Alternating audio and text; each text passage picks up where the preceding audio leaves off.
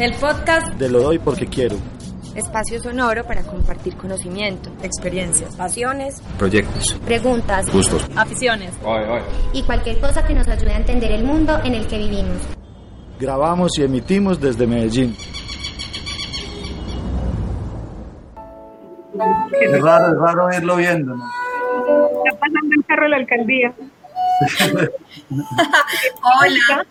Buenas noches o buenos días buenas tardes. Damos la bienvenida a otro episodio de Lo Doy Porque Quiero, del podcast de Lo Doy Porque Quiero que estamos experimentando en estos tiempos de contingencia y de cuarentena y de pandemia en esta plataforma que es YouTube y haciendo como en vivo así tirándonos al agua. Es la segunda vez que lo hacemos y estamos como contentos por por tener otros dos invitados, además para hablar de un tema, Andrew, te saludo y, vos presentas el tema que tiene todo que ver con estos tiempos que estamos viviendo. Bueno, ¿cómo están todos? Eh, aquí pensaba que es que hay que buscar excusas para seguir conversando, pues. Nos quitaron la conversación de lo de hoy allá, que nos sentábamos todos juntos y nos tomábamos unos traguitos. Bueno, tocó ya por pantalla y, y me ha gustado también, pues, que logremos eh, irnos para este espacio también porque, bueno, llegamos a más gente también.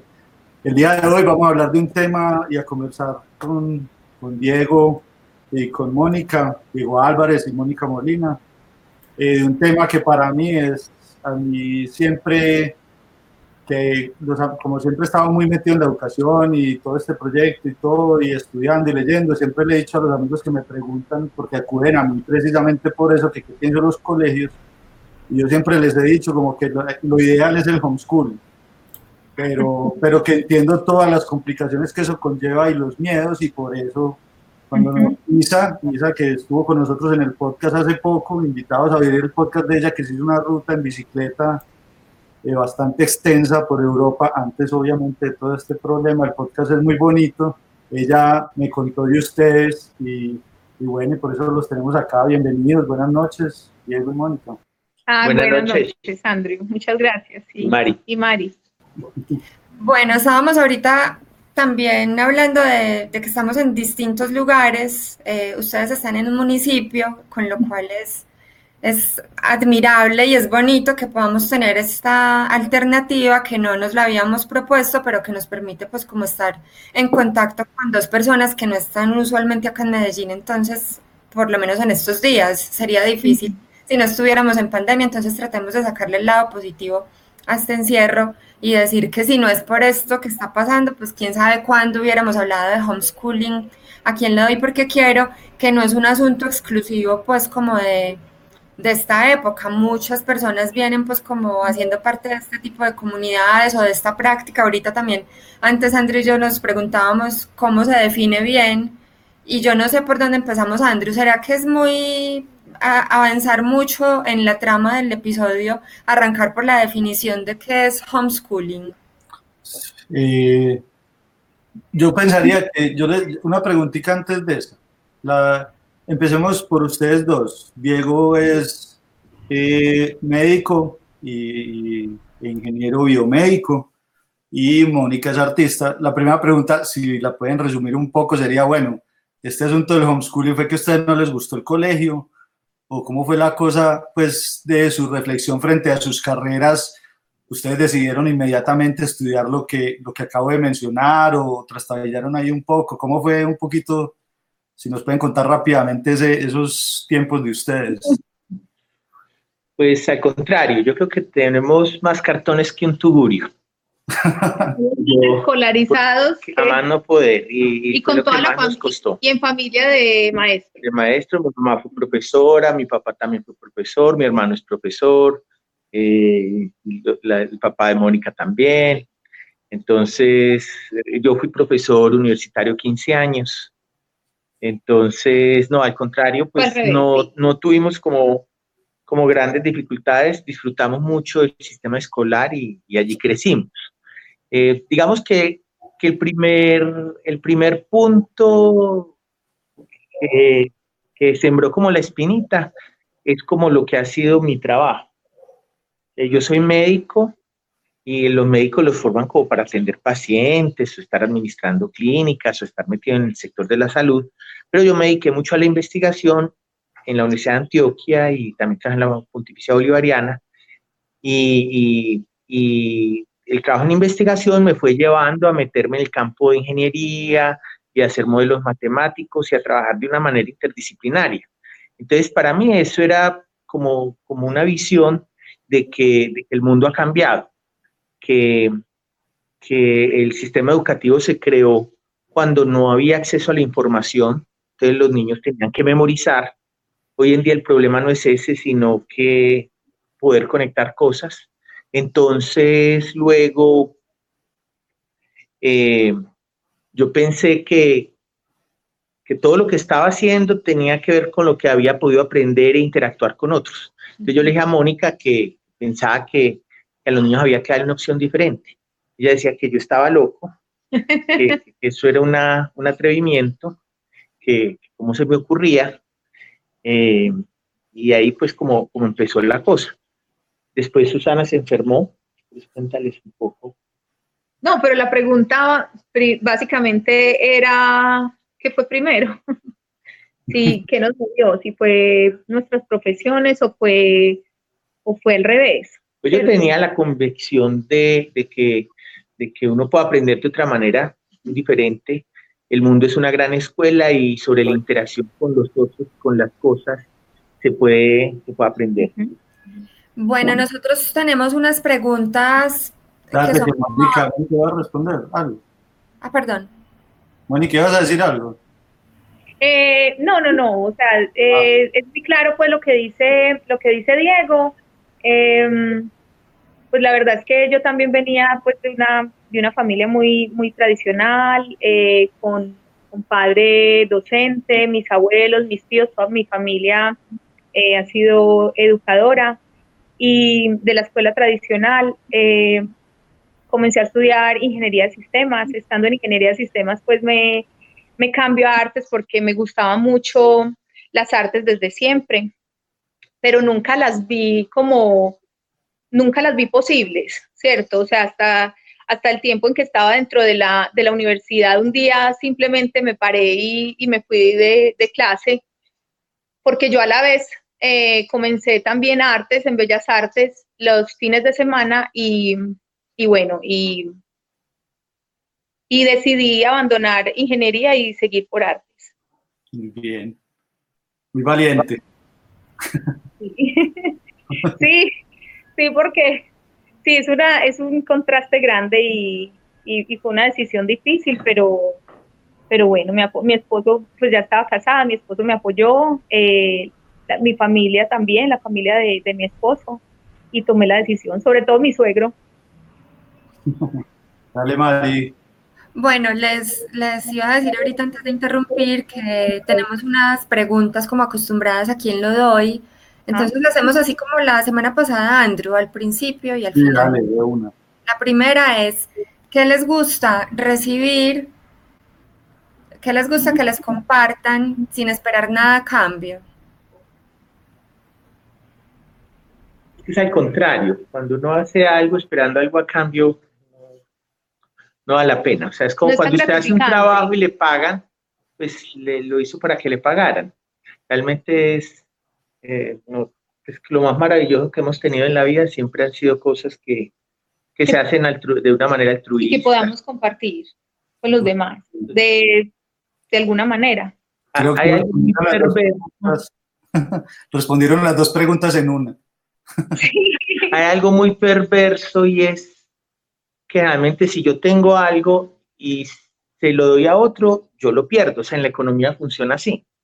Yo tengo un dinero, le doy a otro, entonces yo perdí el dinero, el otro ganó. Pero en la interacción humana, cuando uno comparte al otro lo que sabe y lo que ha vivido, uno no pierde y uno, y uno, el otro gana y uno también gana. O sea, yo creo lo que estás diciendo, acabas de definir en parte por lo que nació este proyecto. ¿Cierto? Porque lo doy porque quiero, se llama precisamente así porque era tratar de quitar el dinero del medio, simplemente que la gente compartiera su conocimiento porque quiere. Pero además en el fondo yo lo que tengo es lo que estás diciendo, que, que es que uno cuando da, esa es la satisfacción. Pues cuando uno comparte sin esperar nada a cambio, eso es la tranquilidad y el bienestar de uno a la vez. Claro. Bacano. Respondieron como, definieron los dos y respondieron dos preguntas a la vez, mejor dicho. bueno, yo propongo que hablemos un poquito por un momento antes de, entrar en materia sobre el homeschooling, sobre los, los oficios de ustedes ahora, ya pues como que nos dieron pistas acerca de que eh, estudiaba antes algo, pero después decidió ser artista, eh, que es médico, pero se dedica a... ¿Qué matemático? Proyecciones matemáticas. matemáticos, yo hago modelos de predicción y clasificación, a eso me dedico. Pero antes, ¿imaginaste ser médico o estar en, esta, en estos mundos de la matemática? ¿O cuando eras pequeñito y estabas en esa, en esa primaria convencional que estudiamos tantos de nosotros y nosotras, tenías claro ya como por dónde querías ir en cuanto a estudios y oficios? Y después seguimos también con, con Adri. Mónica. Eh, no, tú tenías. Pues a mí siempre me fascinó la ciencia. Fuera que, y me ha fascinado la ciencia, sea la que sea. Entonces no hay límite entre la física, la química, la biología. Y, eso es algo que aprendió en el paso de los años, que, las divisiones por disciplinas es una segmentación mental que, se hizo con fines pedagógicos, pero realmente eh, eh, la ciencia y el conocimiento no tiene esos límites. Platón se iba a caminar con sus alumnos y Platón, le decían Platón porque tiene unos homoplatos gigantescos y mientras hacían ejercicio, al mismo tiempo hablaban de filosofía, de matemáticas, de astronomía, entonces el conocimiento no tiene esos límites. Yo siempre fui, he sido enamorado del conocimiento, sea de la naturaleza que sea. Entonces, eh, ahí hay un cambio importante y es que la educación, la mayoría de gente la entiende como, sobre todo la educación universitaria, como para ir a aprender un oficio, que usted, se, usted estudia para tener un trabajo y, y, y el mundo cambió. Hoy en día una profesión no te garantiza un trabajo. Te toca estarte reinventando, te toca conectar, entender el mundo en el que estás, articularte con él para poderlo transformar. Entonces ahí hay un gran problema digamos, de las profesiones clásicas, el médico es todavía de los que forman para atender pacientes. Pero, por ejemplo, un abogado hoy en día, usted un abogado de juez, lo ve litigando en una empresa, eh, creando una organización, una ONG, una gran, gran cantidad de cosas. Entonces, eso de que la gente estudia para aprender un oficio, eh, eso se ha desdibujado y realmente eh, la gente tiene como en su cabeza que si el hijo va a una universidad de cara, entonces va a tener un buen trabajo y, muchas veces la gente define buen trabajo por, por, también por, por, el tema de dinero. Una, una amiga me decía, me ascendieron. Ay, sí, eh, ¿cuánto te subieron el salario? Ah, me lo subieron un 15%. ¿Y qué te toca hacer? No, el triple, el cuádruple, no, usted lo que fue que, que la descendieron. La pusieron a hacer más cosas por, por lo mismo. Y también, pues me imagino que en el caso de Mónica está pues vos nos contabas que tu familia te apoyó, pero también está eso de las personas que decidimos estudiar algo relacionado con las ciencias sociales o con las artes, es como, pero entonces usted de qué va a vivir? Mi papá tenía mucho susto cuando yo empecé a estudiar comunicación social, periodismo, era como, pues que les parecía bacano, intuían que a mí eso me gustaba, pero era como, pero es que usted ya tiene un trabajo en contaduría, usted ahí ya tiene un trabajo asegurado y una supervivencia asegurada. Eh, no sé si vos tuviste alguna conversación de ese tipo cuando optaste por desviarte o no desviarte, reencaminar tu vida hacia las artes. Pues eh, yo creo que sí, porque eh, pues tuve mucha, al comenzar ingeniería de sistemas, tuve mucho, mucha influencia por mi papá. Mi papá es matemático, es físico, y, y a mí me fue muy bien en matemáticas durante el colegio. Entonces él me decía, es que tú eres muy buena en matemáticas, tú puedes, ¿por qué no entras a ingeniería? Eh, siempre me gustaron las artes, ¿cierto? Pero nunca las, vi como una opción precisamente por eso, ¿cierto? Porque eres el, el, el, comentario de siempre. Bueno, pero entonces usted qué va a vivir? Artista plástica. ¿Y, y cómo así? Entonces, eso, ¿y eso para qué sirve? eso es para hacer que muñecos en plastilina. Eh, pues, o sea, los comentarios, la verdad es que son, son tristes, pero para mí definitivamente las artes fue el lugar donde me sentí completamente eh, llena y satisfecha, ¿cierto? Mientras estudiaba ingeniería de sistemas, yo sentía que, que me iba bien académicamente, me iba muy bien, me sentía contenta, pero hubo un momento en que estando en clase eh, me quedé como en automático y pensé, esto es lo que yo quiero para mi vida, o sea, yo no me estoy imaginando como una ingeniera de pronto sentada en una oficina, en un cubículo, desarrollando o... Eh, y dije, no, sinceramente, esto no es, esto no es lo que quiero.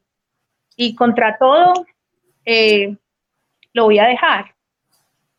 Entonces, eh, con la familia sí fue un choque fuerte, pues sobre todo con, con algunas de mis tías, que, que yo creo que, que el tener un, un, sobrino, un ingeniero, un médico, un abogado, pues es, es, es como para sentirse orgulloso de la familia, pero, pero la verdad es que terminaron por apoyarme y entenderme eh, que era lo que quería para mi vida.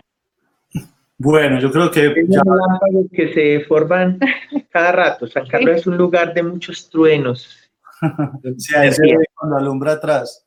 Mm. Sí. Bueno, eh, ahora sí estamos en materia. Eh, lo que yo creo que podríamos ir por donde nos estaba contando Diego ahora, cómo tomaron la decisión, cómo de, qué fue lo que sucedió en sus vidas que dijeron, bueno, esto sí es una opción que podemos tomar. ¿Conocían experiencias, averiguaron? Eh, pues no, la verdad es que no conocíamos ninguna experiencia. Eh, nosotros tenemos, somos una familia de, conformada pues por cinco, tenemos tres hijos. Eh, la mayor es Susana, Susana ya está en la universidad. En este momento, pues Susana tiene, tiene 20 años y, estudia en Francia. Pablo tiene 17, acabó de cumplir está terminando eh, eh, 11 y, y tenemos Andrés. Y tenemos, ah, bueno, y estudia en el SENA, está haciendo una, una técnica de reparación de motores de, de gas y gasolina. Y está Andrés, que tiene 15 y también está, está terminando pues su bachillerato. El, el, inicio, el inicio nos costó un poquito porque eh, no entendíamos no entendíamos muy bien cómo, cómo, cómo afrontar la educación, sobre todo de Pablo. Pablo eh, tenía mucho conflicto con el colegio, él, él, él, no se adaptó fácil al sistema escolar, Susana la mayor sí y, y, Andrés el, el, menor también, pero con Pablo siempre teníamos como conflictos, eh, angustias, preocupaciones, porque él era un niño que, que que no se, no se adaptaba fácil a estar en un salón, escuchar indicaciones, eh, escuchar o, seguir como reglas, por así decirlo. Entonces teníamos muchos, muchos, muchos, muchos conflictos con el colegio, iban notas, venían, nos llamaban, es que Pablo no quiso, Pablo no, no hizo. En algún momento Diego me dijo, ¿por qué no los retiramos del colegio? Intentemos hacer otro tipo de, educación y a mí me costó la idea, ¿cierto? A mí me costó el, el, cada, vez, cada vez que teníamos un tropiezo diferente en el colegio, él me decía, pues, pues saquémoslo así, fresco, tranquilo, no, pues retirémoslo. yo, pero ¿cómo lo vamos a retirar? Pero es que es, que es, es increíble, pues, que nosotros asumamos la, la, la responsabilidad de educar a nuestros hijos en casa yo no me siento capaz, es que yo no soy profesora.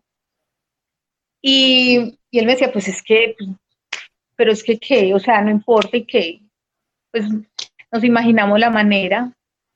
Yo le decía, no, no, no, no, no, no, o sea, no me atrevo todavía, no me atrevo. Eh, cada vez Pablo llegábamos angustiado al colegio, más, más deprimido, Pablo perdió la autoestima completamente, él se sentía un niño tonto, eh, se sentía el niño aislado en el salón porque entonces era el, niño que, que, era el indisciplinado, el que no atendía a la, docente, el que no seguía con la actividad. y, esa, y esa cantidad de carga hasta que un día me llenó y le dije, ¿sabe qué? Hagamos, hagamos. Es que nosotros somos los, los tutores, somos los papás, somos los responsables. O sea, ¿qué nos frena?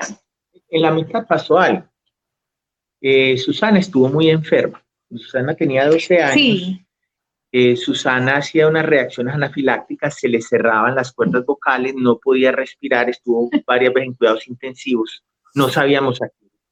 Después de seis meses descubrimos que era la tartracina, el colorante amarillo de industrial. El colorante que tiene artificial. muchos alimentos, muchos alimentos, el colorante químico amarillo eh, industrial es ese. Entonces, Dejó de asistir al colegio durante muchos Mucho meses. tiempo.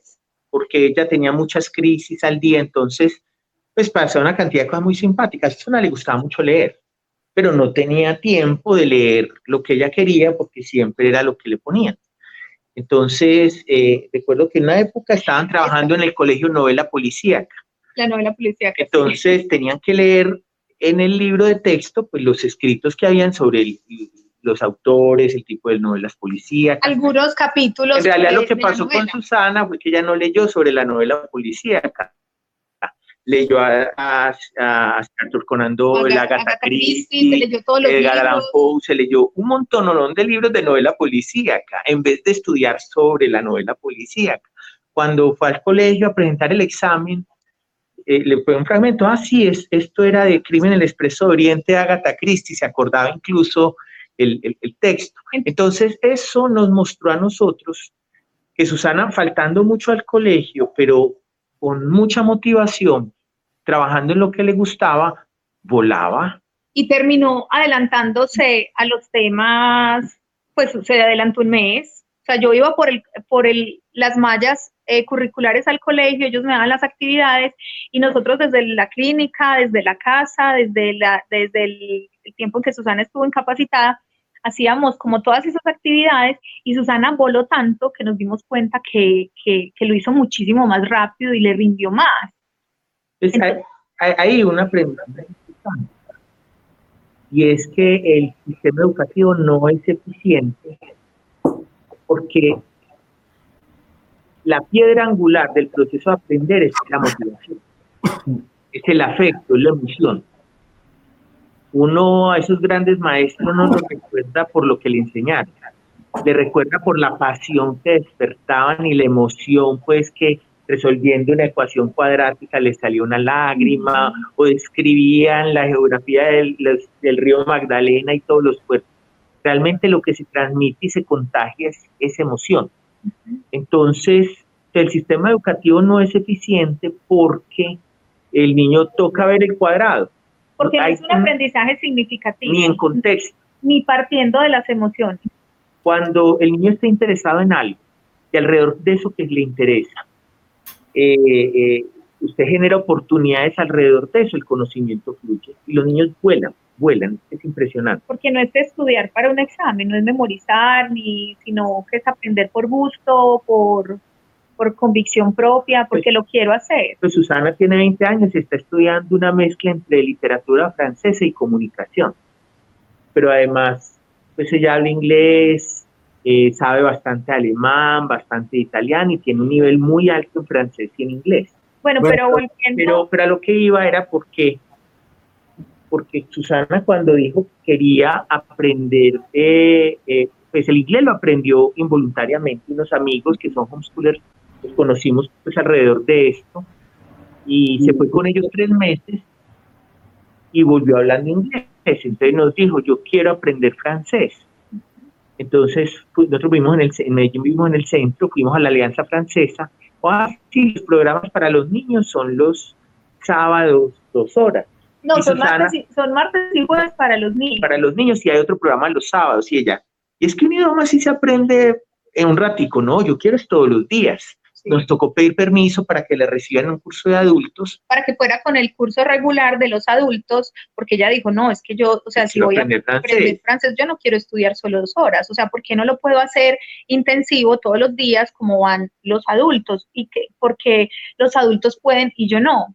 Entonces, Ella bueno, escribimos Tenía una carta. 13 y- años y cuando bueno, pero, pero volviendo, volviendo pues a la pregunta eh, sobre el inicio, eh, la verdad es que sí fue motivación por Pablo, por Pablo, nos dimos cuenta pues que, que teníamos ventajas sobre, sobre Susana durante esos meses, pero la decisión fue una noche que, que Pablo llegó muy frustrado y, y, y Andrés el pequeñito nos dice, me dice, mami, es que Pablo creo que escondió cinco cuadernos debajo de la cama. Yo, cinco. Fui y, y miré debajo de la cama y claro, tenía cinco completamente llenos de notas, notas por todos lados de cada profesor y decía, es que Pablo no cumplió con, con la actividad de sociales, es que Pablo no cumplió con la actividad, o sea, en cada cuaderno era, era como el mismo texto. ¿En qué año Y estaba? él estaba muerto. Pablo estaba en tercero, tercero. Andrés estaba en segundo Tercero. y Susana estaba en quinto de primaria. Eh, entonces nos decía, no cumplió con la actividad y, y bueno, llamamos a Pablo, Pablo, ¿qué pasó? Y me dice, ¿saben qué? Que estoy hasta aquí de sociales. Que ya estoy cansado de que me estén repitiendo las regiones de Colombia, yo ya me las sé, es que me las están repitiendo de primero, segundo, tercero. O sea, estoy hasta aquí de las partes de la célula, es que ya me las aprendí. Y si quieres, mírale el cuaderno a Susana, que Susana también, también Está viendo lo está mismo. viendo lo mismo. Y claro, y efectivamente. Estoy hasta que, o sea, el niño estaba completamente saturado, estábamos comenzando el año, apenas íbamos en marzo o en abril, creo que no, no habíamos llegado ni siquiera a Semana Santa y el niño estaba completamente saturado, del colegio también. Y la tapa, la tapa, la tapa fue que, que llegó muy triste porque nos llamó la profesora de religión del colegio. Entonces nos dice, es que Pablo no atiende, Pablo, Pablo es muy desubicado y, y- y yo hice una pregunta importante, para que, para que me hicieran una pregunta importante en el, en el salón eh, y Pablo levantó la mano y, me, y solamente dijo esto, porque hay unos popos que flotan y otros que se hunden. Y ella en ese momento le pareció que eso era un irrespeto hacia la clase y hacia, y hacia sus compañeros, hacia ella. Entonces nos llamó y, y, y, la verdad es que yo creo que de ahí empezamos a, a, deci- pues a, a, a decidir qué queríamos. El, el primer Ok. día que hicimos, que hicimos homeschool fue con Pablo. Los otros siguieron el colegio. Pero fue al esa día pregunta, siguiente. al día siguiente esa al día pregunta, siguiente bueno, esa pregunta. pues yo tenía claro que, que es un tema de densidad, pero aún siendo médico, yo no sabía exactamente cuál era el factor que determinaba la densidad. Entonces nos pusimos a buscar y era la fibra. Eh, como Pablo pues estaba en tercero primaria, no tenía el concepto de densidad. Entonces eh, cogí, le mostré, pesamos agua, vimos el volumen y vimos que un litro de agua pesaba un kilo. Entonces él dijo, ah, entonces se fue un momento al baño hizo popó en una bolsita para pesarla y calcularle la... Sí. Entonces, pero él tenía la curiosidad en ese momento, pues era, era, era un problema de, de física, ¿cierto? Pero, pero visto desde la profesora era una falta de respeto. Entonces, sí, no, la verdad es que comenzamos desde ahí. Eh, comenzamos con Pablo, duramos una semana solo con Pablo sin mandarlo al colegio porque estábamos muy, muy, muy agotados de, de todas las notas del colegio. Del colegio me llamaron y me dijeron, mamá, estamos muy preocupados porque hace cinco días no viene Pablo al colegio. Le dije, y yo les contesté así, yo les contesté, eh, lo que pasa es que así como ustedes están cansados del colegio, nosotros, eh, como de de, Pablo. Pablo, nosotros también estamos cansados del colegio, necesitamos, necesitamos un respiro y necesitamos estar tranquilos y, y- y tomar decisiones. Pero Entonces, esa, la- esa decisión de ustedes, pues ya venía, sobre todo Diego, por lo que hemos entendido, como eh, tejiéndola pues, o, o consolidando que eso podía ser posible, porque no puede ser que unos padres de la noche a la mañana tengan esa posibilidad. Ustedes en ese momento tenían una disponibilidad de tiempo. A ver, hay como, No.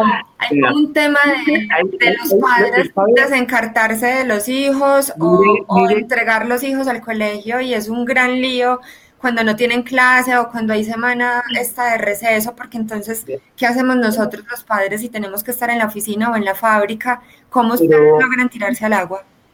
Lo que pasa es que hay una trampa. ¿Por qué los papás se desgañotan trabajando hasta más no poder? para conseguir recursos para mandar a los hijos a un colegio de dos o tres estratos de lo que puede pagar y mandar a una universidad cara para que pueda tener un buen trabajo para que después pueda mandar sus hijos al colegio y a la universidad. Ahí está el círculo vicioso. Sí, pero, pero... Pero es cierto. Esto requiere tener por lo menos disponibilidad para acompañarlos. La mayoría de familias homeschooler, ellos no trabajan los dos tiempos hay uno, completos. Hay uno de los dos que sí debe sacrificar más, más o por lo menos cambiar eh, eh, tiempo, ¿cierto? O sea, definitivamente se necesita muchísimo acompañamiento. Y uno de los dos tiene que proveer, por decirlo así, y el otro sí tratar de dedicarse. Hay Esas- familias que trabajan dos medios tiempos. Dos medios tiempos, bueno, pero es, pero es complicado porque, porque eh, el tener los hijos, como decías, el tener los hijos 24 horas, 7 días a la semana, no es fácil, ¿cierto? Cambian las dinámicas de la familia, de la pareja, del individuo. O sea, en este momento yo creo que muchos están, están, están sintiendo eso. Porque, porque el tiempo que tenías antes para ti, para tus cosas, ya no lo vas a tener, todo el tiempo lo vas a tener que compartir con, con tus hijos y con tu familia. Entonces, eh, para nosotros sí fue un cambio radical. Eh, Diego lo había pensado, ¿cierto? Pero lo había, lo había- él, él me lo propuso como en, como, como en enero. Y tal vez vimos esa posibilidad, pero, pero yo todavía no, no estaba segura. Hasta que, hasta que llegó pues la situación con Pablo, ya con Pablo pues es muy angustiante y me puse a llorar, la noche y le dije, no, no lo aguanto más, no lo soporto más, definitivamente yo no quiero un niño que, que sepa mucho, pues es que yo, ¿qué, qué, qué pasa con Pablo? O sea, yo no entendía la actitud de Pablo y, y yo necesitaba también saber respuestas, tener respuestas, entonces lo, lo llevamos donde el neuropsicólogo.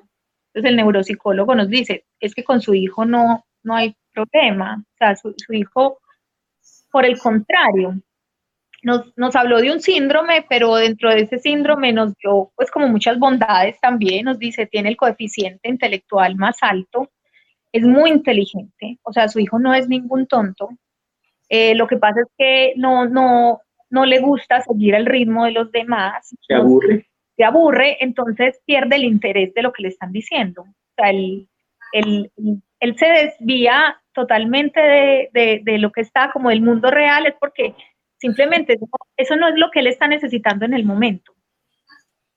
Eh, entonces, yo pensé que él tenía de pronto un poco de, de- de déficit de atención, pero nos dijo, no, para nada. O sea, es, es todo lo contrario. Todo lo contrario. Eh, hiperactivo, terrible, hiperactivo completamente. Entonces, un niño hiperactivo que, que, le gusta brincar, correr, pues no, choca completamente. Además, porque la pobre profesora se enloquece con, imagínate, con, con 30 niños iguales, parecidos. Entonces, eh, bueno, no, la decisión, la decisión la tomamos y- y arrancamos solo con Pablo. Y a la semana, Andrés y Susana, que el, la- el menor y la mayor, nos dicen, eh, bueno, y- pero ¿cómo así? ¿Por qué Pablo y nosotros no? Nosotros solo lo vimos como una opción para Pablo, ¿cierto? Porque los otros se adaptaban muy bien al sistema. Ana tenía sus amigas. Sí, ya estaba en quinto, era muy muy difícil separarla como de, de- de su, de su escuela, de su colegio. Y, y ellos, ellos dijeron, no, es que nosotros también lo queremos. Entonces ahí comenzó como un, un plan familiar para cambiar eh, el estilo de vida, ¿cierto? Porque si, si, si asumimos esta, tomamos esta decisión, pues tenemos que, que cambiar. No podemos seguir de la misma manera, o sea, o uno de los dos o los, uno de los dos se queda con ellos, el otro pues eh, debe trabajar muchas más horas. eh, y bueno, pues Yo, a mí, yo, yo voy a contar una historiecita y es, eh, yo hice homeschooling seis meses también, un poco menor que Pablo. Yo cuando empecé el bachillerato, me- el choque, yo estudiaba en, en un colegio pues de, que pasó de no tener uniforme a tener uniforme, o sea, esa evolución de los uniformes en aquella época. Sí, y, y a mí me costó demasiado. Y antes de Semana Santa también, en, en marzo antes de Semana Santa mi mamá decide que no más, que me saca y me llevó para la casa y yo había en la primaria, había sido muy buen estudiante y me había ganado unos libros.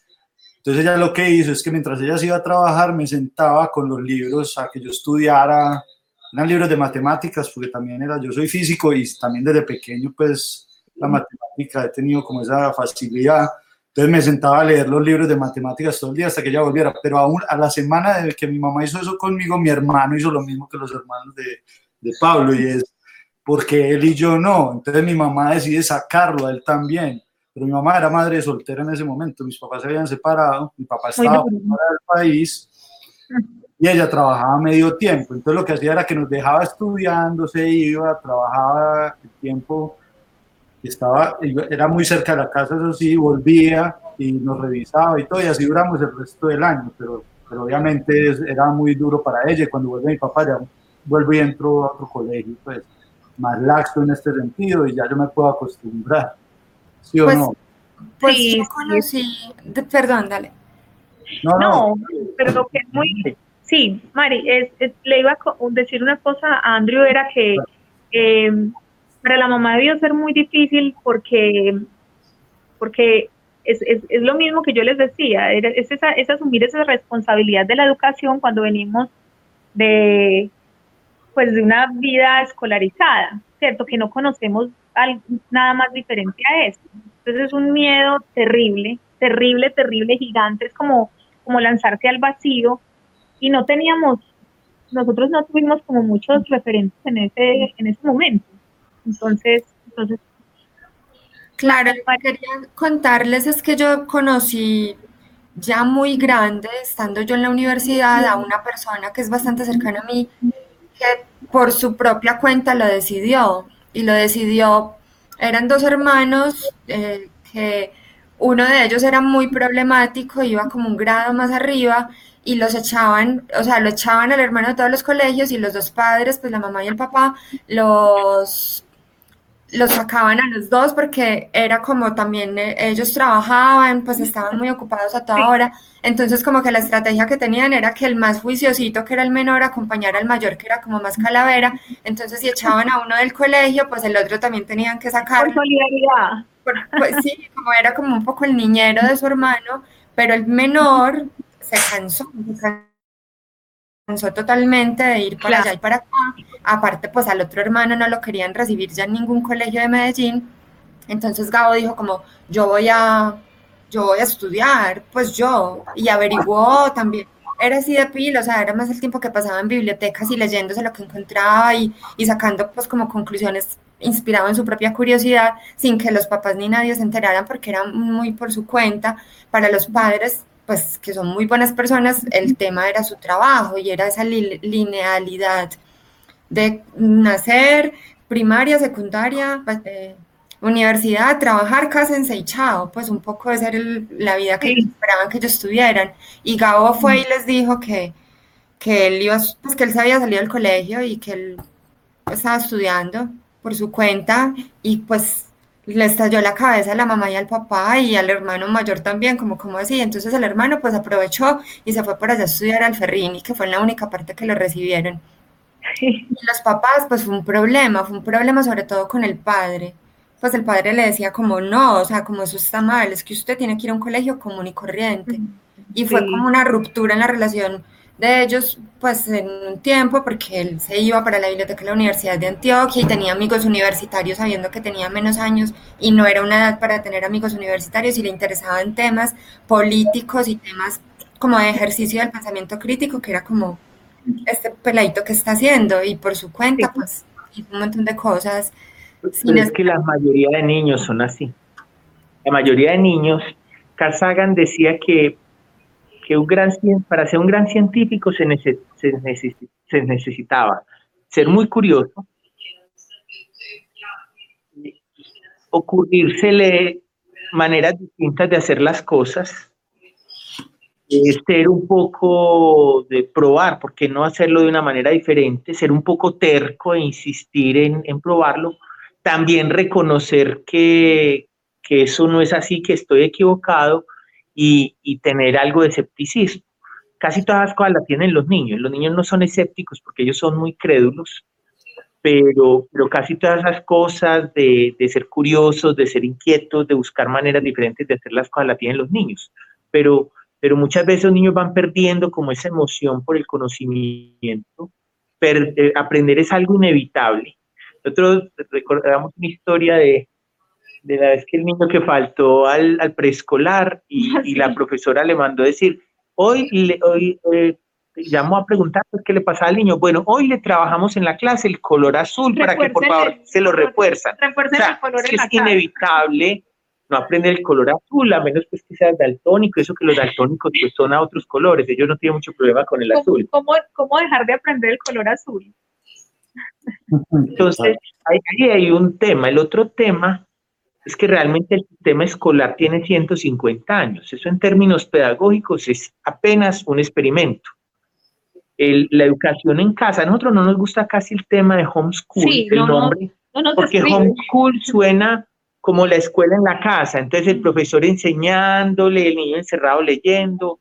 No, nosotros hablamos más de aprender en familia y es Mm. salir al mundo a descubrirlo, viajar juntos, conocer un parque, un museo, ir a un, supermerca- a un supermercado, ir al banco. Eh, eh, eso es, eso realmente es, es como aprender viendo el árbol y no dibujando el arbolito y, y las hojitas, ¿cierto? Bueno, ahí, ahí vamos con increíblemente toda esta conversación dio la vuelta y para la pregunta que yo quería hacer, porque para donde iba con la historia de mi mamá era que, que si ella de pronto hubiera tenido eh, las ganas, las dudas o, o cómo hacerlo, pues, eh, no, pues no lo sé porque estaba muy pequeño, pero, pero me imagino que hubiera tenido problemas en encontrar pues como apoyo o alguien que hable. Entonces, cuando ustedes cuando se dio esto, me mandaron un loguito eh, de la Red Colombiana de Educación en Familia que está en el, en, el, en el evento y por ahí también me hablaron de, o por ahí nos, nos mandaron pues el evento y hablaron de la comunidad homeschooling de Antioquia. Eh, ustedes nos podrían hablar como de, de si, hay, si alguien tiene dudas de esto, si alguien de pronto, bueno, después de esta situación decide como, pucha, yo soy capaz de hacer esto, yo por, cierto, como a ellos a, a conversar, a asesorarse un Pues, poco. no hay día eh, o semana en la que varias conversemos con alguien y, y conversemos un par de horas Y más, sobre y más ahorita en, en- en días de cuarentena y en épocas que las, que las mamás y los papás están abrumados con, con la escuela en casa, que eso sí es la escuela en casa. Bueno, eh, bueno, eh, sí quería hablarles sobre la red de en familia. La red de en familia es, como lo dice la palabra, es, es como la unión de, de muchas familias que nos fuimos formando desde hace muchos años y, y nos fuimos como encontrando con, con, con actividades y, y propósitos afines, ¿cierto? Eh, un conjunto de padres que nos apoyamos. No es una organización Nada, que recaude, de que haya que afiliación. La gente nada. pregunta, "¿Y ¿cuánto hay que pagar? ¿Eso No, cuánto vale? No, no. ¿cómo cuánto vale? No, es que esto no, no, lo, no lo podemos mirar, mirar por, por, por, por valor. O sea, entonces, la, la red de familia, la, la principal, pues, es, es, es la red de Bogotá, ¿cierto? Que la, que la iniciaron unas amigas nuestras, pues Ana Paulina nos- nos hicimos Maya, nos en el hicimos amigas de- en el camino porque porque como les contamos, comenzamos muy solos, no, no sabíamos que, que habían más gente, como más personas con las, con las mismas dudas, con, con los mismos temores y que to- habían tomado la decisión de, de desescolarizar a sus hijos. Entonces en el camino nos encontramos investigando mucho, nos encontramos con, con Ana Paulina Maya, que ellos son de Bogotá. En su momento viajamos a Bogotá, las conocimos, eh, nos, nos, nos mostraron pues eh, algunas familias que hacían parte eh, en Bogotá eh, de la red. Eh, la red comenzó, comenzó simplemente como con, como con 100 familias en Bogotá y fue creciendo y fue creciendo hasta que, hasta que los que estábamos en otros departamentos nos fuimos agregando, entonces ya la red es tan grande como todos los departamentos del, país, ¿cierto? Y hacemos parte muchísimas, muchísimas familias de cada departamento. En la red se, nos damos apoyo entre nosotros, eh, se comparten actividades, eh, hay preguntas, hay, hay personas que estamos dispuestos a asesorar a otras que, que apenas están iniciando y, pues, y, y, podemos contarles un poquito más de experiencia eh, ¿Por dónde? ¿Cómo? ¿Por dónde, los puede, ¿Por dónde encuentran la red esta de la que estamos hablando? Bueno, la, la página es www. Ah, no, es familia.com. Punto, ah, punto, co. Eh, y hay otra red que es Homeschooling Antioquia. Sí, Antioquia Homeschooling, que esa es la, la que es directamente con Antioquia. Y, bueno, tenemos otros subgrupos, pues porque somos tantos, tantas familias que, es muy difícil que todas tengamos los mismos intereses, sobre todo que ya habemos unas familias que estamos como terminando el proceso de, de, de bachillerato. Hay otros que están iniciando, entonces son más pequeños, se reúnen, se tienen actividades. Entonces, entonces sí, tenemos como subgrupos de los pequeñitos, de los jóvenes, y, por, por intereses, por ejemplo, los, los, los hijos de nosotros son deportistas de waterpolo, juegan waterpolo, entonces dentro del, dentro del deporte también tenemos otras familias homeschoolers que se fueron como agregando en el, en el camino y ya somos, ¿cuántas? Pues son 13 niños. 13 niños. 13 niños desde los 8 hasta los 17, waterpolistas y un grupo que que hacemos actividades en común de, de waterpolo y algunas actividades pues como, como de visitas a museos y, científicas y procesos también de certificación. Yo tengo una inquietud tratando de representar a algunas personas que nos puedan estar viendo o que vayan a ver posteriormente este y escuchar este episodio de hoy porque quiero es, no sé si probablemente es algo prejuicioso porque hay tantos prejuicios en torno a la educación y taras, eh, y seguramente de ahí me viene la pregunta, y es, ¿ha habido como asociaciones sobre estos modelos o estas alternativas de educación mm, en casa o de educación en familia que tienen relacionamiento con lo como son familias muy hippies, son familias muy liberadas? Por un lado, creo que está ese prejuicio, pues, o puede estar esa idea que yo me imagino, pues, que es equivocada, pero me imagino que algunas personas pueden estar preguntándose algo así. Y la otra es como que eso solo lo pueden hacer familias.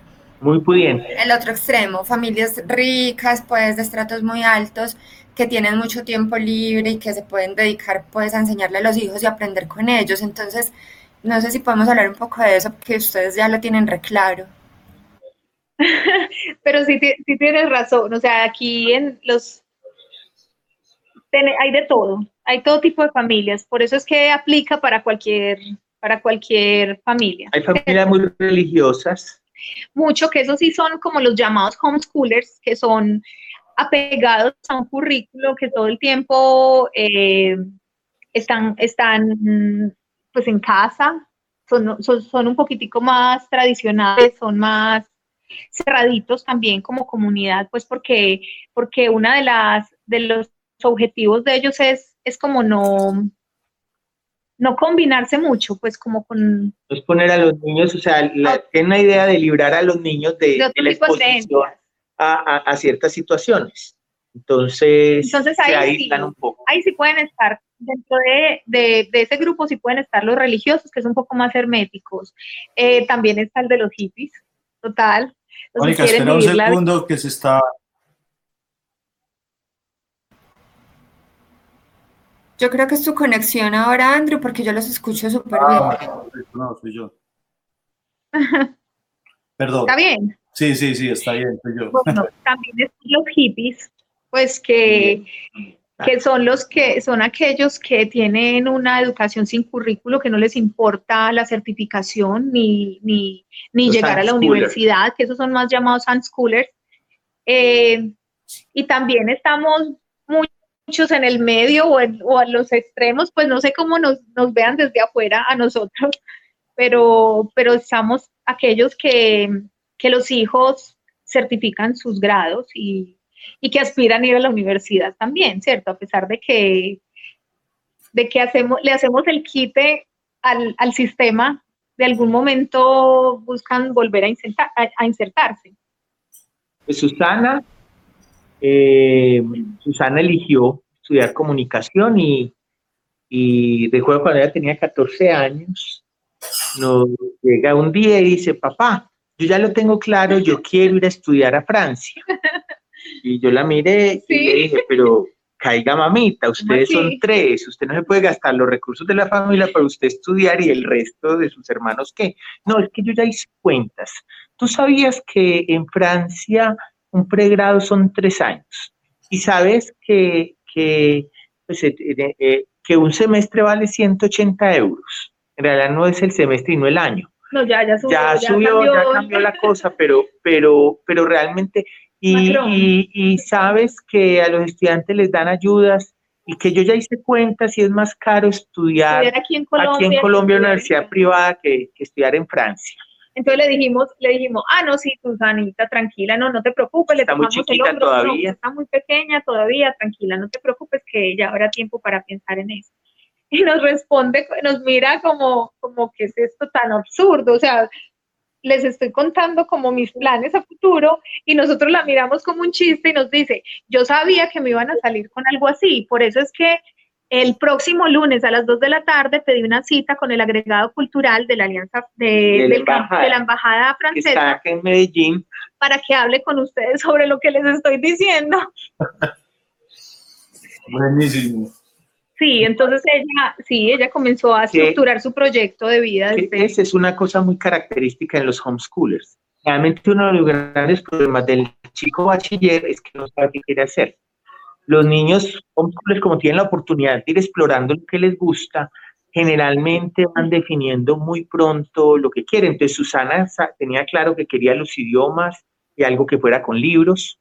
Con Pablo siempre ha sido muy del hacer y él, él quiere, él dice que él quiere ser ingeniero automotriz dedicado a Fórmula 1 y a ingeniería de alta competencia. Y yo le decía, ¿eso qué es? Pues es como tan raro, no, ya encontré una escuela en Barcelona y si uno tiene formación de mecánica, eh, le, Puede dan- aplicar a le- le puede aplicar a una beca, entonces por eso está estudiando en el SENA mantenimiento de motores Sí. porque quiere aplicar a la beca para, para, para, para ese programa. Entonces los niños homeschoolers se van dando cuenta muy rápido que quieren, unos resultan unos negociantes magníficos. Hay un niño en, en, en la red, eh, Cristian Pérez, que está estudiando Python y ciencia de los datos. O sea, una cosa que apenas está como llegando a la ciudad y él ya tiene claro y tiene cursos y, está metido en aprender ciencia, él quiere ser científico de datos. Entonces, ese tipo de cosas, los niños homeschoolers rápidamente se van, se van encarrilando porque realmente es tener la oportunidad de que el niño explore sus gustos, vean que es bueno y buscarle oportunidades alrededor de eso. La ciudad es un espacio magnífico de aprendizaje. El, el Parque de las Luces, DPM, es fascinante, pero la mayoría de niños no tienen tiempo, ni los padres tienen modo, pero es gratuito y es increíble los cursos que hay allí. El Museo de la Universidad de Antioquia, eh, eh, el el zoológico, zoológico, el, Parque el- Explora, el Museo de. Antioquia. tiene una cantidad de programas abiertos a la comunidad. El, el, el- el- en el Parque. Explora, el, el- el museo este público de, de- de el experimentación, exploratorio. el exploratorio. Eh, eh, es increíble los espacios de aprendizaje que tiene la ciudad, pero que los niños no aprovechan y que los papás no tienen tiempo, pues tampoco de... Y, yo creo que esto también responde parte de esa pregunta que si es que también que si es muy costoso y que solo familias adineradas lo pueden hacer. ¿Cierto? Yo creo que cada, cada familia puede llegar hasta donde quiera llegar. Y la, y la ciudad nos ofrece tantas alternativas que podríamos tener cursos gratuitos todo el año, todos los días de la semana.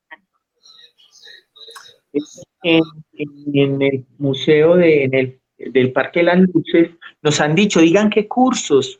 Armen el grupo y a la orden y, y es gratuito. En el PM también, en la biblioteca de PM también nos dicen, díganos qué quieren y le formamos un grupo para ustedes solamente y lo que quieran hacer y Y nos traían profesores de la Universidad de Antioquia de química, de química, biología, de, matemáticas. Es, es impresionante eh, la, la oferta educativa. O sea, quien quiera aprender, la ciudad le brinda cantidad de oportunidades. muchas opciones. Bueno, Pero eh, la gente estar encerrada no, no, no se pierde un poquitico de todas esas oportunidades. Claro, bueno, eh, nos hemos alargado. eh, vamos a seguir otro momentico, si no les molesta a ustedes. No. No, hay problema. En el intermedio se, me, se me, me tocaba hoy a mí.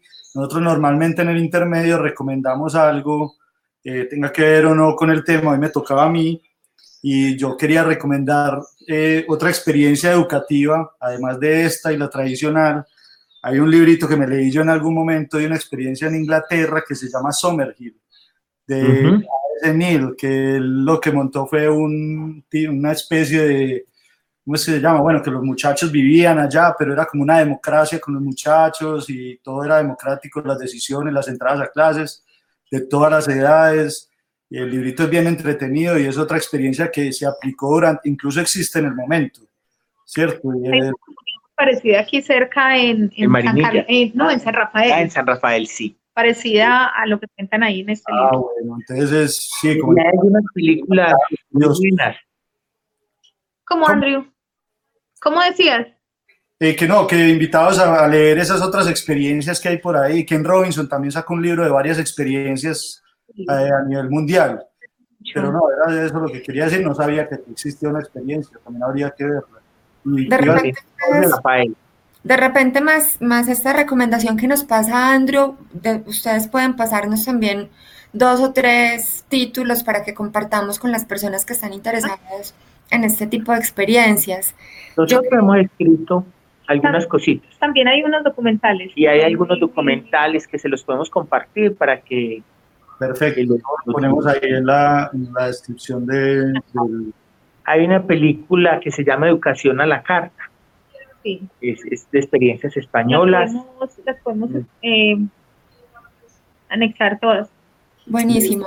Yo quería, volviendo a algo que Andrew mencionó al principio de este episodio, insistir en que, en que se parece muchísimo toda esta movida de la educación en familia y de la educación en casa al espíritu con el que Andrew creó Lo doy porque quiero, que es también como la diversificación de los conocimientos, como no perderse tantas cosas que podemos aprender, que eso era algo que a mí no se me había pasado por la cabeza antes de conocer a Andrew, pues como que mi línea siempre era la comunicación, la comunicación, el periodismo y por ahí fueron saliendo unas cosas que también veo que son como una tercera patica que podemos relacionar con todo este cuento, que es como la filosofía de la cultura libre. Es como, eh, en- percibo como atributos muy similares en, en la cultura libre, en la educación en familia y en casa, y en sin duda en lo doy porque quiero, que es lo colaborativo, lo experimental, que ahorita que mencionaban, pues como Parque Explora y el exploratorio hace mucho sentido.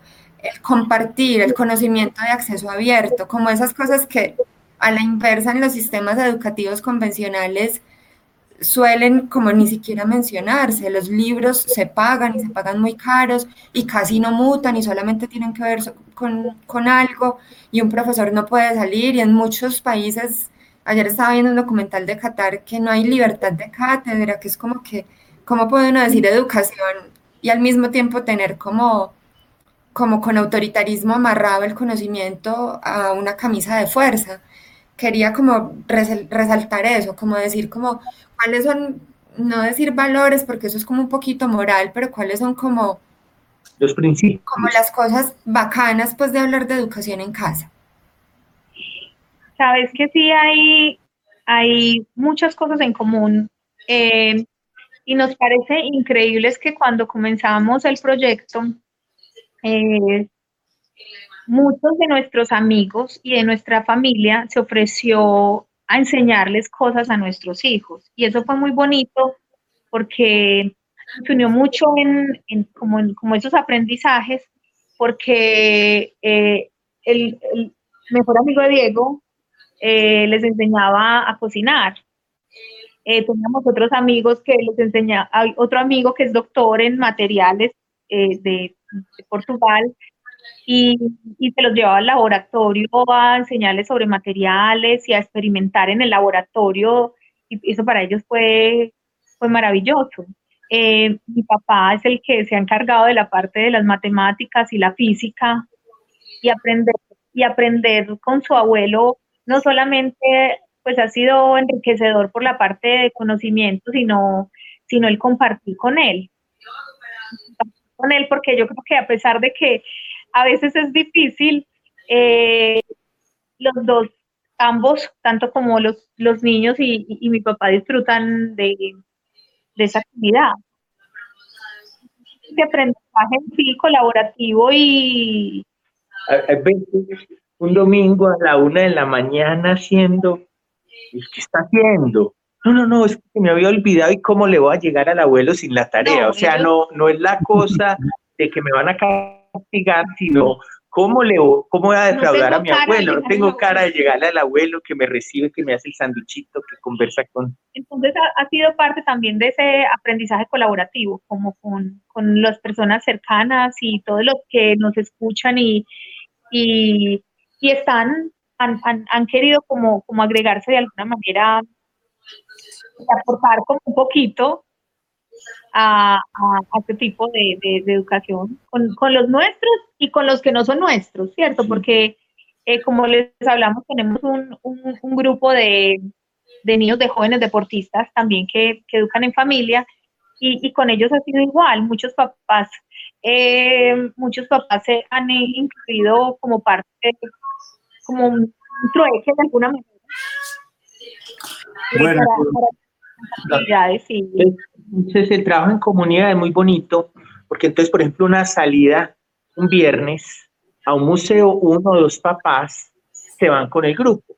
No todos, no todos, tienen que estar ahí. Entonces, estar.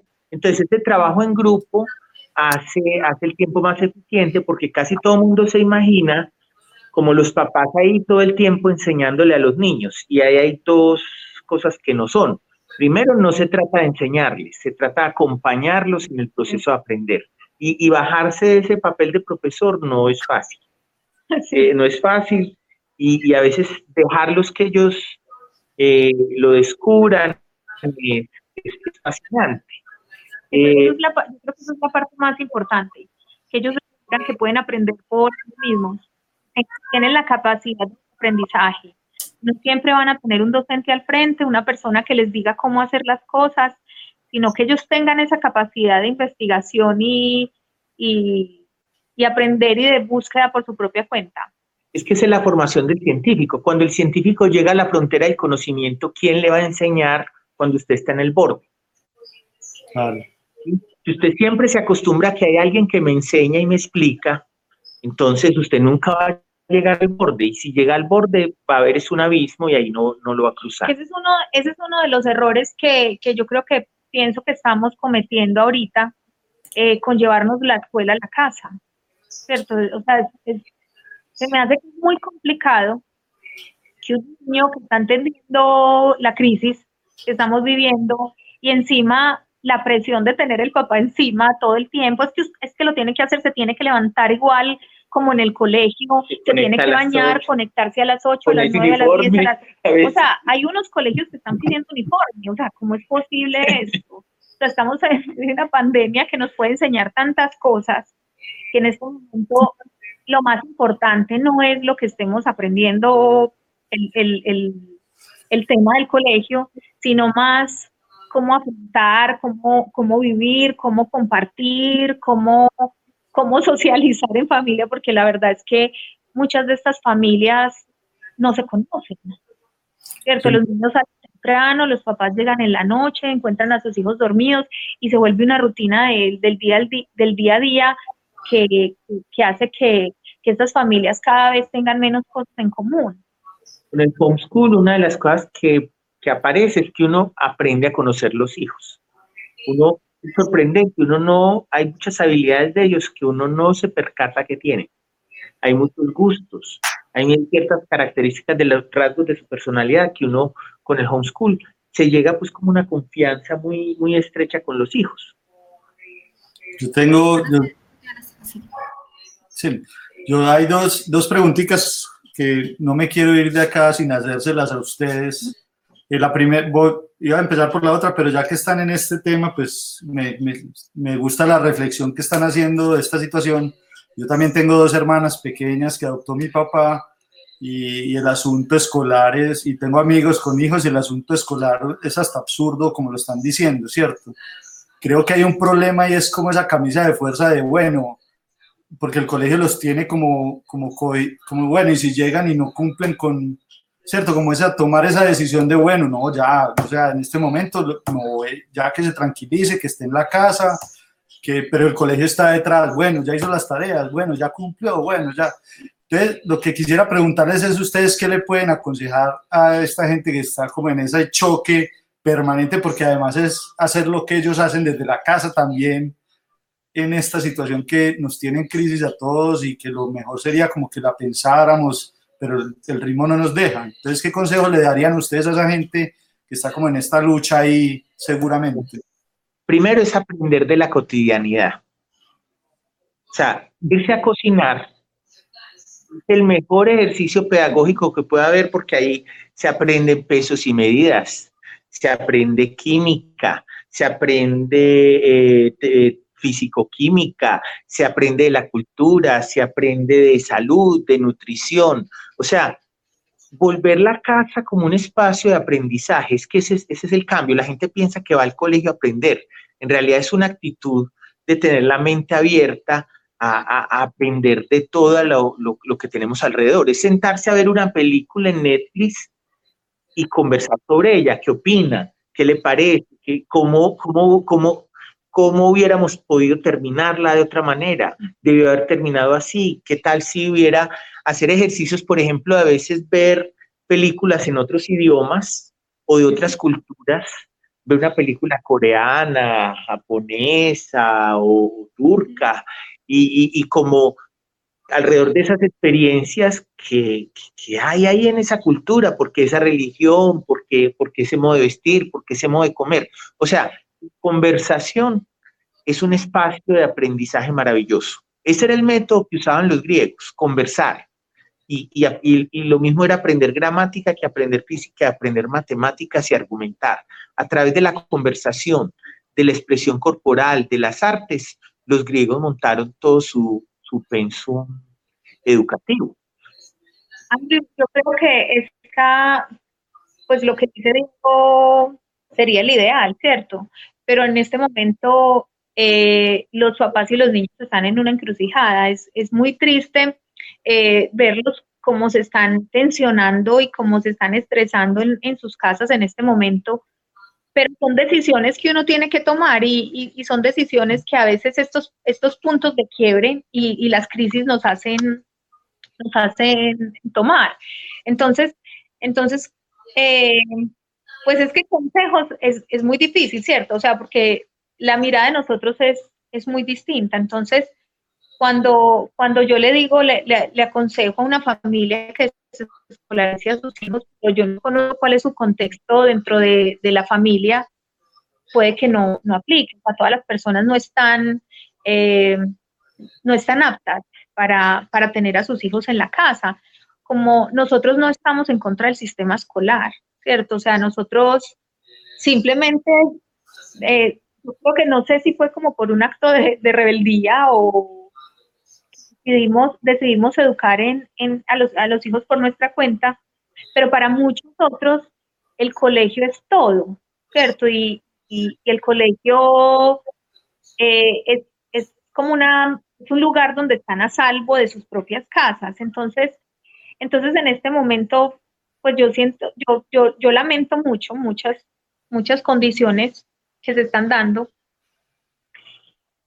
Y, y, me, y yo no, la, no, no me parece que sea la manera correcta como se está, como se está afrontando la educación dentro de la, dentro de la, la crisis, ¿cierto?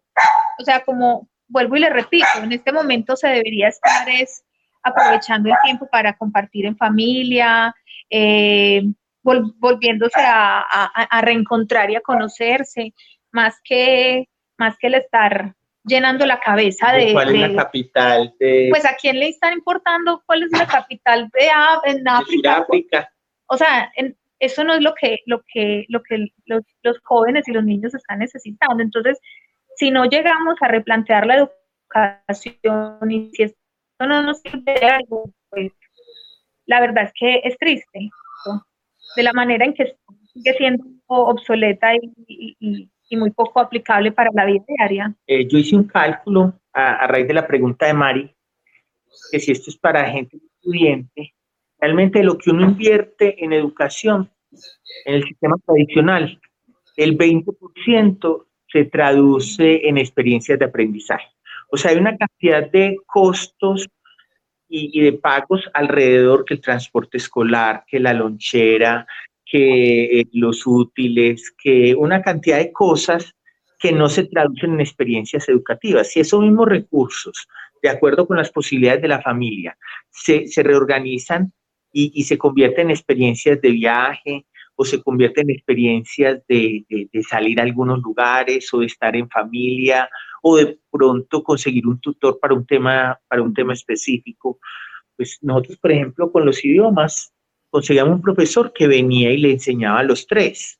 Y eso pues, salía un poco más económico que meter a los tres en un instituto.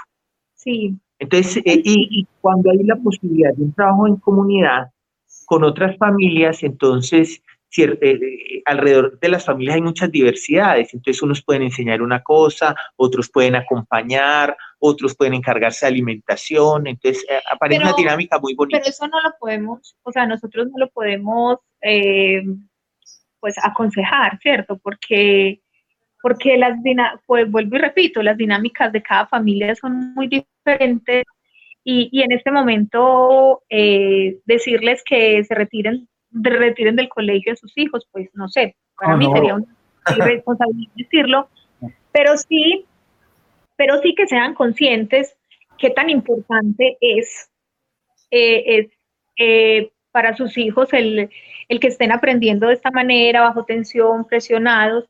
O sea, ¿cuál es el, cuál es el, el- el problema en si, si, dejaban, si dejaran de estudiar este resto de año de la manera en que vienen estudiando? O sea, ¿qué pasaría? Yo, yo pienso que pasaría lo mismo con el color azul, ¿cierto? O sea, no, no, no dejarían de aprenderlo, simplemente se mueve en el tiempo y, y que si su hijo no sale de 15 años y medio, de 16 años y medio, pues no veo cuál sea el problema, mejor, o sea, más maduro, eh, tiene más, eh, no sé, o sea, pienso que en este momento la prioridad no es atiborrar los niños de conocimiento, no es Pues, atiborrarlos. Y Claramente, perdón. sí, Sí. sí. Em, pues yo creo que tanto las dinámicas educativas como las laborales, como este teletrabajo que lanza un montón de trabajadoras y trabajadores a las casas a resolver como puedan sus ocho horas de trabajo y hasta más con los medios que se tengan, es pues como similar. Entonces lanzan estudiantes también a sus casas y a que los padres resuelvan como puedan, además de que ya tienen que resolver los trabajos del cuidado y sus propias sus propios oficios, pues como para la supervivencia económica. Es como una cosa muy del, del derecho penal romano, pues como del, Sí. del trabajar y del aprender con castigo, pues esta cosa prohibitiva está ahí atravesando pues este sistema educativo nuestro en Occidente y también pues la for- las formas como trabajamos y cómo nos relacionamos, porque además todo con el agravante neoliberal de la productividad permanente. Como que los, Claro. los temas pues escolares también son temas de rendimiento y de productividad pues como cuanti- cuantitativos. Entonces es como difícil y es triste, como vos decías ahorita, Mónica, que no podamos estar sacándole jugo pues a todos los aprendizajes. eh, que yo traigo ot- otro ejemplo personal y es el de mi papá, que es un señor que, es, eh, que trabaja en la misma fábrica hace más de 40 años, que está acostumbrado a levantarse a las 3, 3 y media de la mañana todos los días para ir a trabajar su turno de 8 o 10 horas. Y para él estar en la casa, porque ya tiene un poco más de 60 años y está a punto de jubilarse, era como una cosa muy extraña al principio. Y ahora él, yo siento que es como la persona en la familia que le está sacando más gusto y que se está Sí. como dando una dinámica también como de, de cocinar con mi hermanita, de aprender unas cosas que no hacían antes, que al principio él era como, pero qué pereza cocinar, y ya nos mandan videos de los dos cocinando y, están leyendo cosas que nunca antes había leído y escuchando cosas que nunca antes había escuchado, porque en, esos horarios él tenía que estar produciendo. Así también mi hermanita está aprendiendo. Yo quería hacer una pregunta así como como claro, este tema de, reforma de un sistema educativo es tan profundo, tan largo de transformación cultural y política, pues como tan, tan, que tiene tantos niveles y tantas capas y, y responsables que bueno, no podría uno decir como ustedes que cambiarían del sistema educativo, pero si ustedes pudieran darle una recomendación a, los que creo que están en el medio, que, no, que tampoco es que sean los malos del paseo, son los profesores y las profesoras que también están ahí del mismo modo que los estudiantes y los padres obligados a, a, dar educación virtual cuando no saben ni por dónde empezar. ¿Ustedes qué le recomendarían a estos profes que pueden estar ahí en enlace? Les toca tan difícil que yo creo que, que los papás ahorita sí están valorando su, su, su labor como docentes, ¿cierto? Están se están dando cuenta que, es, muy es muy complejo. Eh, pues a ver, ¿qué transformación? es que son como tantas cosas, pero, pero es tan difícil, tan, difícil llegar a, al sistema de la manera en que está diseñado, porque está hecho para, para que funcione como lotes y, y que los niños aprenden de la, de la misma manera, por, con, con los mismos, eh, tengan los mismos conocimientos, con como de, industrializar, por así decirlo. Eh, Sería porque hay, hay una cosa y es que la escuela, de cierta manera, es a imagen y semejanza del sistema económico y político en el que está. Entonces, un sistema económico y político da lugar a una escuela. Y esa escuela, a su vez, forma las mentes de los niños para que reproduzcan ese sistema. Entonces, ahí hay una circularidad donde hace muy, hace muy dispendioso las reformas escolares. Las reformas escolares eh, han sido eh, muy poco eficientes, generalmente arrancan como una gran idea. Eh, no sé si conocen este libro, Los siete saberes para el siglo XXI de Edgar Morán. Edgar Morán en la década de los 70, el presidente de Francia, que era su amigo personal, le dijo, vea, reforma el sistema educativo. Y él hizo todo un programa de reforma al sistema educativo francés en los 70 y eso se fue diluyendo, diluyendo, diluyendo, diluyendo. Y ya Edgar Morán, pues hace algunos años dijo, bueno, yo me voy a morir y, por lo menos quiero dejar escrito qué cosas debiera uno saber. Ese es un, buen libro de, siete saberes, los siete saberes de Edgar Morán, pero, pero, pero en sí es muy difícil cambiar la, escuela desde adentro. Realmente eh, eh, la escuela se tiene que cambiar desde afuera. Eh, por ejemplo, la iniciativa de los parques, biblioteca, en los pueblos y en las ciudades, es, como una apuesta que el mismo Estado va haciendo a decir, vengan, exploren, exploren alternativas. Eh, aquí en San Carlos hay un parque educativo, pero es muy charro, nosotros íbamos en diciembre. o a la biblioteca íbamos en Porque en el parque educativo tienen danza, hay clases de, muchas cosas, de inglés, de música. Entonces, nosotros llegábamos aquí en, en época de vacaciones y llevábamos los niños al parque educativo y lo primero que nos encontrábamos era un letrero que decía que estaban en vacaciones cerrado hasta que abra. Pero ¿cómo así? O sea, es que este es el momento importante en el que en el que debiera funcionar, ¿cierto? Porque, porque los niños tienen más tiempo de ocio, tienen más ganas de, jugar, de investigar, de hacer otras cosas fuera de, sus horario, de su horario escolar y, cerrado. O sea, no tiene sentido. El escolar se puede reformar desde proyectos familiares diversos.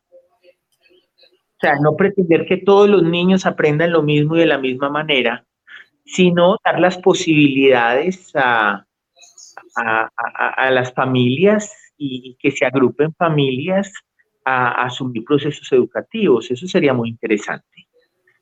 Bueno, yo tengo una última pregunta y es, eh, cuando yo hablo de estos temas con esos amigos que les digo que preguntan, aparecen los miedos siempre. Vos, ustedes han dado pistas de varios, ¿cierto? Como de- del asunto del tiempo, eh, de la socialización, también nos han dado pistas. Como, Te tardaste hasta la última pregunta. Eh, eh, para- Es la vez que más se ha demorado alguien en preguntarnos de la sociabilidad. Pero no, pero a preguntar porque ya, ya con las respuestas que han dado creo que hay, hay un- eso está claro un poco. Pero hay algo que pasaron súper rápido y que es otro de los miedos y que no hemos tocado y es el asunto de, vos dijiste ahora, Diego, lo mencionaste y es como esos procesos de acreditación. Ah. Incluso hablamos de que ustedes tienen a, a Andrés en décimo y a Pablo en once. Y Claro, que cuando uno habla, ¿cierto? Eso es de colegio tradicional también un poco. Y, y bueno, y, y eso, y ahí entraría también eso, bueno, y cuando vayan a entrar a la universidad, ¿yo qué hago? Pues, podría hablar un poco de, de- de estos asuntos de acreditación y, y- y esos pasos a la universidad, que usted ya tienen una hija, pues, que, que está ahí. Pues mire, hay, hay varias cosas que la gente no conoce, que el sistema escolar a veces se hace un poco el de la vista gorda.